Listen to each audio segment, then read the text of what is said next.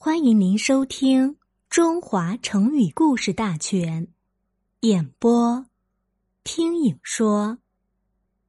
脍炙人口，示意脍细切的肉，炙烤肉，原指人人爱吃的美食。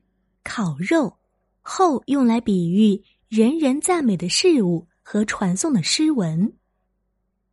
出处：孟子《尽心下》。春秋时有父子两人，他们同是孔子的弟子。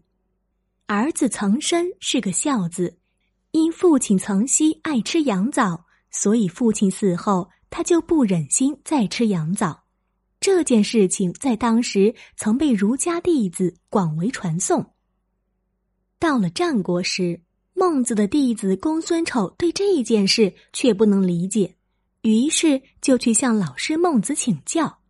公孙丑问：“老师，脍炙和羊枣哪样好吃？”“当然是脍炙好吃，没有哪个不爱吃脍炙的。”公孙丑又问：“既然脍炙好吃，那么曾生和他父亲也应该都爱吃脍炙了。”那岑参为什么不戒吃脍炙，而只戒吃羊枣呢？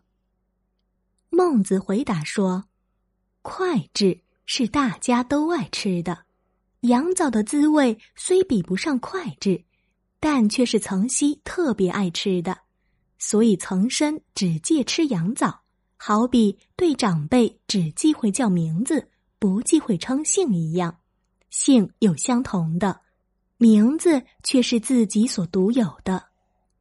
孟子的一席话使公孙丑明白了其中的道理。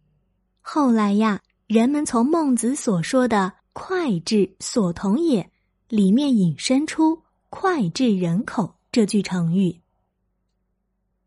感谢您的收听，欢迎关注和分享，我们下期见。